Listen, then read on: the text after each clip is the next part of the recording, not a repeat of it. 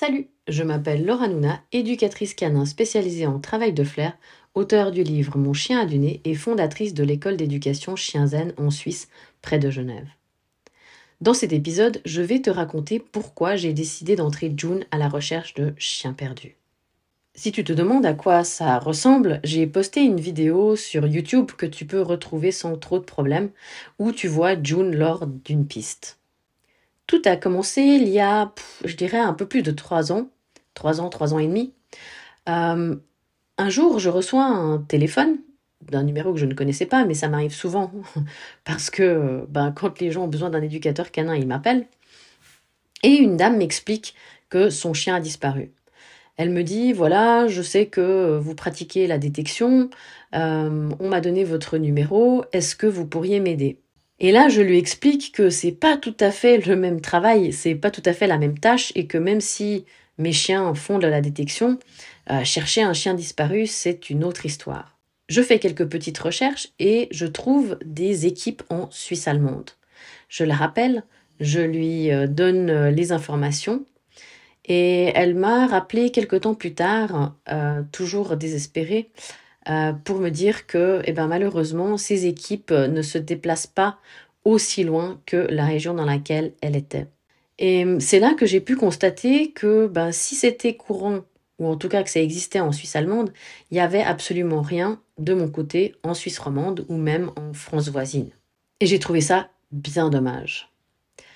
Dans d'autres pays, aux États-Unis, c'est vraiment quelque chose d'assez répandu. Euh, ils appellent ça les pet détectives et on peut trouver des chiens qui recherchent soit les chiens, soit les chats. C'est assez rare d'avoir des chiens qui font les deux. Le travail n'est pas tout à fait le même.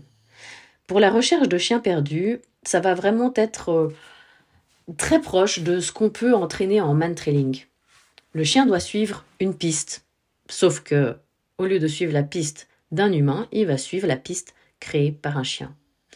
Pour les chats, leur comportement est différent. En général, un chat qui se retrouve dans un milieu extérieur euh, ben, parce qu'il est tombé du balcon ou parce qu'il s'est échappé euh, dans un accès de curiosité et qui se retrouve en extérieur euh, en terre inconnue, il va avoir tendance à se figer. Et souvent, ils vont se cacher, se terrer dans des tout petits endroits sans vraiment bouger. Certains chats peuvent rester au même endroit pendant, par exemple, cinq jours. Par conséquent, le travail du chien de recherche de chat va être plus proche euh, de la détection ou de la quête. Le chien de recherche de chat va explorer différents endroits. On va définir euh, des périmètres et les diviser en zones. De la même manière qu'on ferait ça sur une zone de recherche euh, en détection sportive, par exemple, ou en détection de terrain, on va demander au chien, bah, explore, explore cette zone-là, voilà, ça c'est ta zone de recherche, et dis-moi si tu trouves un chat. L'autre différence avec la recherche de chiens perdus, c'est que les chiens qui cherchent les chats cherchent n'importe quel chat. Ils vont trouver les caches potentielles ou en tout cas les endroits où ça sent le chat. Et on ne leur demande pas de chercher un chat en particulier, puisque ben, les chats qui se terrent, il y en a quand même pas énormément. Et que, ben voilà, soit le chien retrouve un chat euh, lambda qui était juste là et à ce moment-là ce chat va partir, ou alors il cherche vraiment le chat qui nous intéresse, celui qui est un petit peu terrorisé et qui se cache dans un coin. Quand je me suis intéressée à cette activité, j'ai euh, énormément lu, j'ai regardé euh, aussi euh, ce qui se faisait aux États-Unis, comment ils entraînaient les chiens, comment ils pratiquaient. Et puis je me suis dit, ben, je vais prendre un chien pour ça.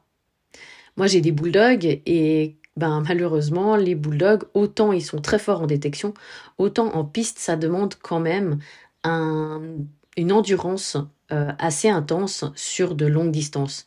Et même si mes chiens sont sportifs, je me suis dit qu'en plein été, ça pourrait être relativement compliqué pour eux de pister un chien, par exemple, pendant une heure. Et c'est comme ça, presque, que June est arrivé dans ma vie. Je me suis ensuite rapprochée de la personne que j'estime comme un des meilleurs entraîneurs de trail dans la région, et je lui ai demandé s'il était prêt à relever ce défi avec moi. Comme il est à peu près aussi curieux que moi, il a bien évidemment accepté. Et on a débuté les entraînements, je pense que June devait avoir entre 4 et 5 mois. Dans un premier temps, on a fait comme on ferait en man trailing, avec euh, des, petits, euh, des petites sessions de motivation et surtout ben, qu'elle comprenne euh, quel était le but de ce jeu-là. Et petit à petit, on a augmenté la longueur des pistes. Comme c'est un peu compliqué d'envoyer un chien se balader tout seul, c'est vrai que la plupart du temps, les chiens étaient accompagnés de leurs humains. Donc, à un moment donné, on a dû se dire, ok, la chienne, elle comprend la notion de piste, elle arrive à bien suivre une piste. Maintenant, il va falloir qu'on teste si elle a bien compris que c'était l'odeur du chien qu'elle devait chercher et pas l'odeur de l'humain et ou pas l'odeur des deux ensemble. Donc on a mis en place des entraînements où euh, on avait un chien qui se baladait en l'occurrence tout seul et June devait chercher ben, ce chien-là, chose qui a vraiment bien marché puisque dès le départ on a pu se rendre compte que ça ne lui posait aucun problème et que par conséquent c'était vraiment l'odeur du chien qu'elle cherchait et pas l'odeur de l'humain. On a au fil des entraînements introduit des changements de direction, des changements de terrain on a aussi euh, fait faire des trajectoires aléatoires parce que si une personne a tendance à marcher en ligne droite, pour le chien, c'est un peu différent. Le chien, il va se balader, il va pas forcément marcher en ligne droite, il peut faire des courbes, euh, aller renifler une odeur à droite, une odeur à gauche. Et du coup, ça, c'est vraiment euh, spécifique au chien versus une trajectoire linéaire effectuée par un humain.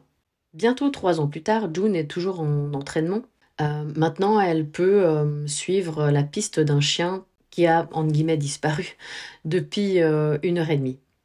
Donc, le prochain objectif, c'est d'augmenter l'âge de la piste, à savoir que les meilleurs chiens de piste, au-delà de 24 heures en milieu riche, c'est-à-dire en milieu urbain, on considère que c'est pratiquement impossible d'obtenir quelque chose de valable et euh, les meilleurs chiens peuvent encore retrouver euh, des, pistes euh, après cinq jours en milieu naturel. Mais voilà, la difficulté, ça va être le taux de pollution. Et quelque chose que je dois encore tester parce que c'est, on va dire, le, le scénario fréquent, c'est que quand on perd son chien, on va créer un fort taux de pollution on est stressé, on commence à aller dans tous les sens, donc on va piétiner, on va créer une, un fort, euh, poule d'odeur euh, sur le lieu où on a vu le chien pour la dernière fois, on va faire des allers-retours, on se balade un petit peu partout. Et tout ça, ça crée d'autres pistes qui peuvent rendre euh, ben, la tâche au chien de recherche plus difficile. Quand on a cherché son chien pendant une heure, peut-être deux heures, on commence un petit peu à désespérer. Et qu'est-ce qu'on va faire? Eh ben, on va appeler les amis, la famille à la rescousse.